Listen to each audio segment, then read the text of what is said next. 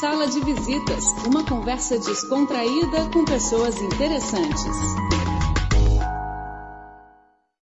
Amigo ouvintes do programa Sala de Visitas, eu sou José Medeiros da Silva e hoje temos o prazer de receber aqui nos nossos estúdios o Caio Teixeira, um gaúcho que vive em Santa Catarina, um dos diretores da TV Floripa. Em primeiro lugar, Caio, um grande prazer te receber, te conhecer estar aqui contigo e também com a tua filha, né, que está aqui também acompanhando esse bate-papo e depois vamos conversar também com ela, com a Bibiana. Muito bem.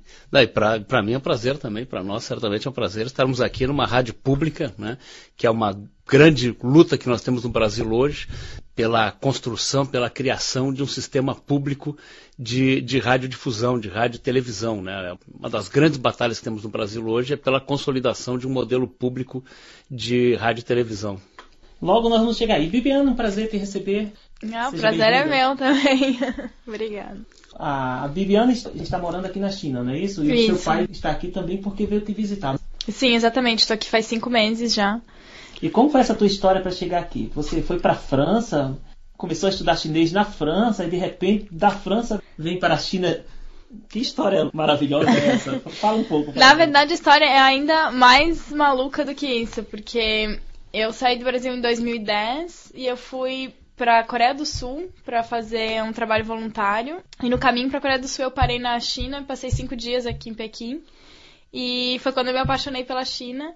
E aí depois da Coreia eu fui para França, estudei um pouco de francês e aí decidi que ia começar a estudar chinês e cultura chinesa. E aí comecei lá na França por dois anos e aí através de, uma, de, um, de um programa da minha universidade francesa eu vim para para a China para ficar um ano aqui estudando chinês. Qual a sua, a sua universidade na França? Na França eu estudo na Inalco, que é o grande instituto de, de línguas orientais. Veja só, você passando pela China, se apaixonou e já decidiu que na França ia começar a estudar chinês. Exatamente. Vamos conversar mais sobre isso logo, logo. E você, Caio, você veio visitar sua filha, claro, é, mas também você veio para estudar a China, estudar um pouco a China, né?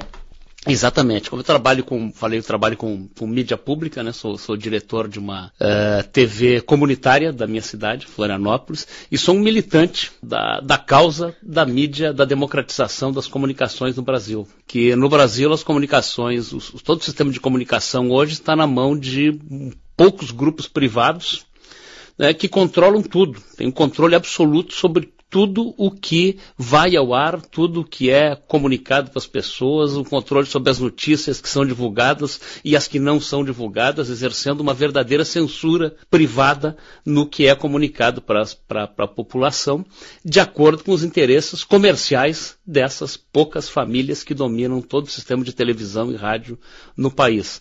Então, vim aqui conhecer um sistema diferente, que é tudo que nós queremos no Brasil hoje, é a constituição de um grande sistema público. Nem, nem estamos é, com a ideia de é, caçar as concessões das, das, privadas, mas que tenhamos, como a Constituição brasileira diz, um terço de comunicação privada, um terço pública e um terço estatal. Né? Ou seja, permitir mais narrativas, né? Exatamente, ter outras visões, outras visões a partir do povo mesmo, e das pessoas. Eu percebo, estando aqui na China há mais de seis anos, é, quando olho as notícias no Brasil, um foco na negatividade, né? Exatamente, é, exatamente. Então você, ao fazer a narrativa só do aspecto negativo da sociedade, você, na verdade, é, corta a possibilidade de, de pessoas, outras pessoas, conhecerem as experiências positivas e até é, se sentirem estimulados para reproduzi-las né, e multiplicá-las. Exatamente. No Brasil, como eu disse, essa, essa grande mídia privada são, antes de mais nada, grandes empresas. Né? Estão, digamos, qualificadas como grandes empresas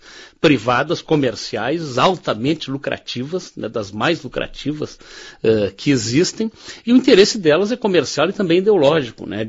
Essa lógica do, do comércio, essa lógica da, da, da, valorização da vida pelo que é material e não pelo que é uh, efetivamente uh, importante para as pessoas, a cultura, as experiências pessoais. A, a, visão que se passa de China, então, é uma visão pejorativa, né? uma visão para minimizar a importância da China enquanto um, uma cultura uma milenar, uma civilização que tem uma história fantástica né? para contar, para mostrar e, e, e, que é fruto dessa história. Né? E isso é escondido. Isso é escondido. Não, a China é um concorrente. Né, é vendido como um concorrente de, de coisas nossas, ou um concorrente, seria muito melhor nós estarmos junto com os Estados Unidos. Então, eu venho aqui para ter esse olhar diferente para a China e poder passar através de sistemas de comunicação alternativos, onde a gente milita lá, eh, essa visão real do que é a China, da, das coisas importantes que tem aqui. Aliás, é, o Bibiano, o teu pai falando assim, e, e nós também que vivemos aqui percebemos, e temos vários entrevistados aqui, todos que passam pela China, no geral, pelo menos as pessoas com as quais a gente tem contato, eles têm eles sentem uma atração, eles sentem algo bem diferente, como você sentiu nessa passagem sua Sim. que estava indo para a Coreia do Sul, né? Uhum. Nos cinco dias que ficou aqui, que te motivou a voltar para a China, né? Então, isso que teu pai fala tem muito a ver. Exatamente, acho que é essa surpresa que, que atrai mesmo, é ver que a gente não sabe nada que é um, é um território que ainda não foi desbravado, assim. E dá, e dá vontade de passar só cinco dias aqui não é o suficiente, porque tem muito para ver, tem muito que, que não se sabe sobre aqui. E é isso que dá vontade de ficar, até conhecer o suficiente. E vocês, é, primeiro cinco dias, agora cinco meses, e agora já está servindo de guia aqui para o teu pai, levando passear. que lugares vocês foram? Nesse, nesse aqui dia? na China, aqui em Pequim a gente tentou mais dar umas voltas, caminhar e sentir a cidade mesmo. Mas vocês estiveram, parece que em Shanghai. Isso, e aí depois a gente deu uma viajada, fomos até Xi'an. De... Ah, vocês em Xi'an. Sim, fomos de trem até Xi'an e no meio do caminho paramos numa cidadezinha que agora eu não me lembro o nome, que é onde tem uns budas em cavernas.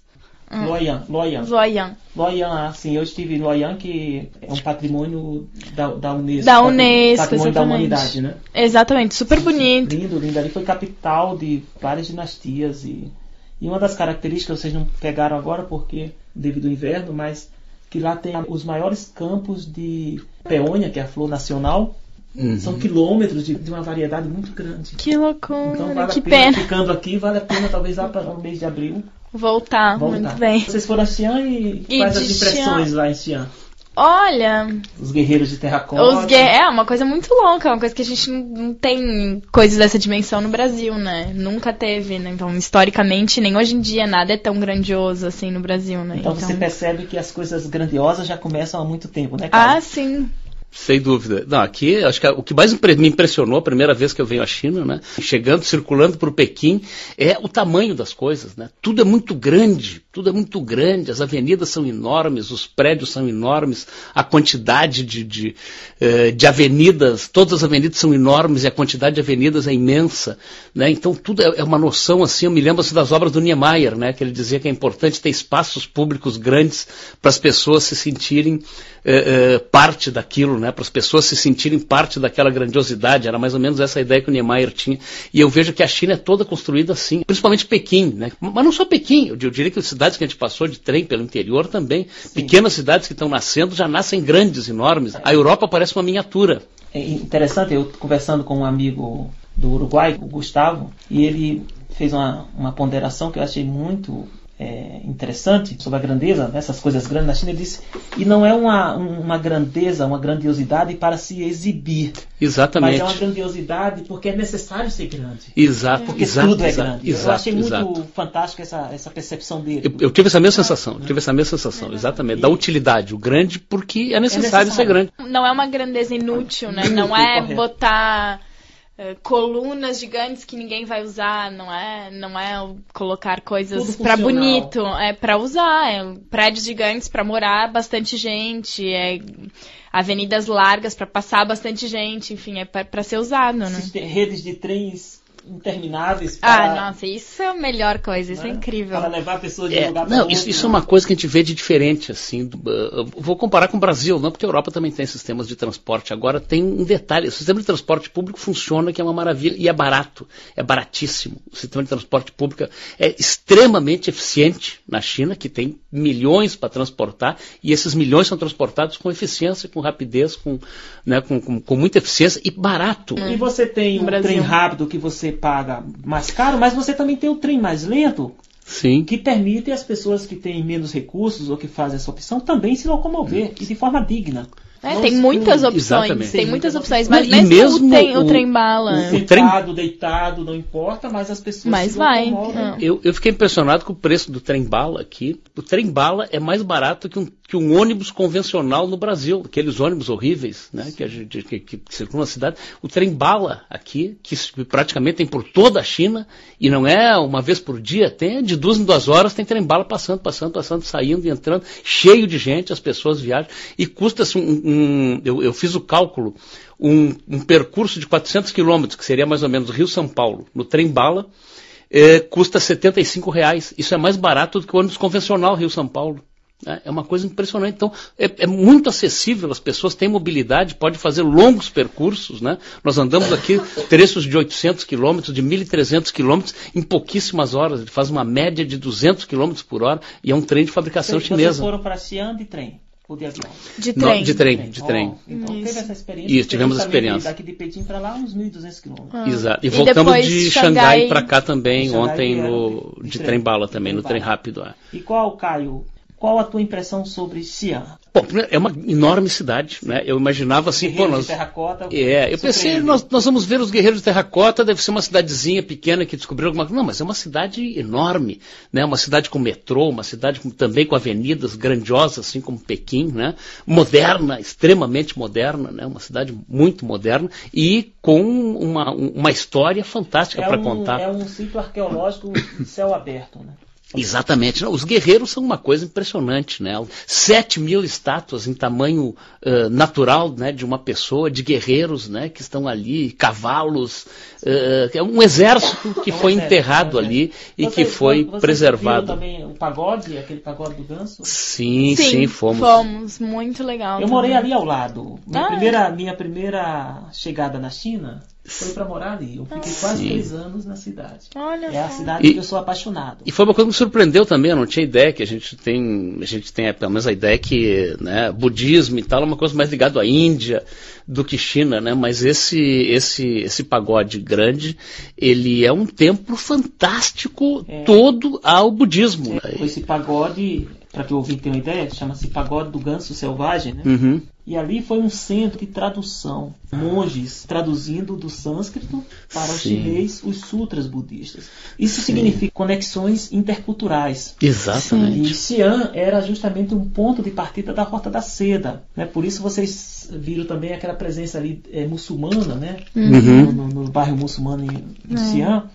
Então, a China também, ao contrário do que se pode imaginar, ou tenta se passar, ela tem uma conexão com, com as outras culturas muito intensa há muito tempo.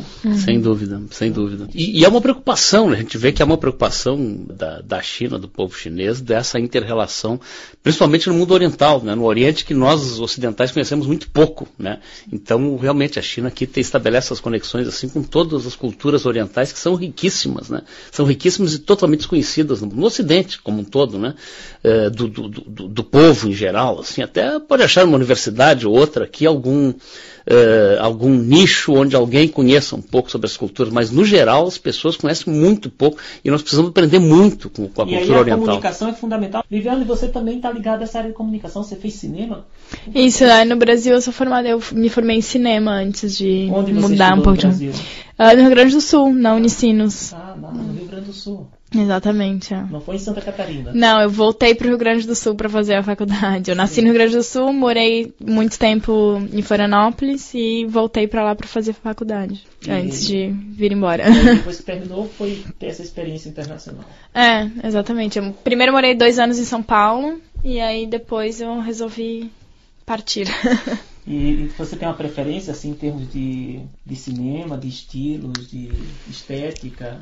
Ahn, não, não tem, não posso dizer que tem um gênero preferido. algum- acho complicado. Gosto de tanta coisa, acho muito difícil dizer uma coisa Depende do específica. dia. Depende do dia, Como exatamente. escutar música. Ex- exatamente, exatamente. É difícil você dizer, ah, gosto desse gênero específico, né? Então, ah, gosto um pouco de tudo, eu acho. E essa sua experiência internacional está sendo Tá- Fantástico. claro, claro, abre, abre a visão, né? Olá, amigo, amiga, ouvintes do programa Sala de Visitas. Eu sou José Medeiros da Silva. Obrigado pelo seu carinho e a sua audiência. E esse papo com a Bibiana Heigert Teixeira e o seu pai, Caio Teixeira, continua no próximo programa. Esperamos você. Tchau, tchau e até lá.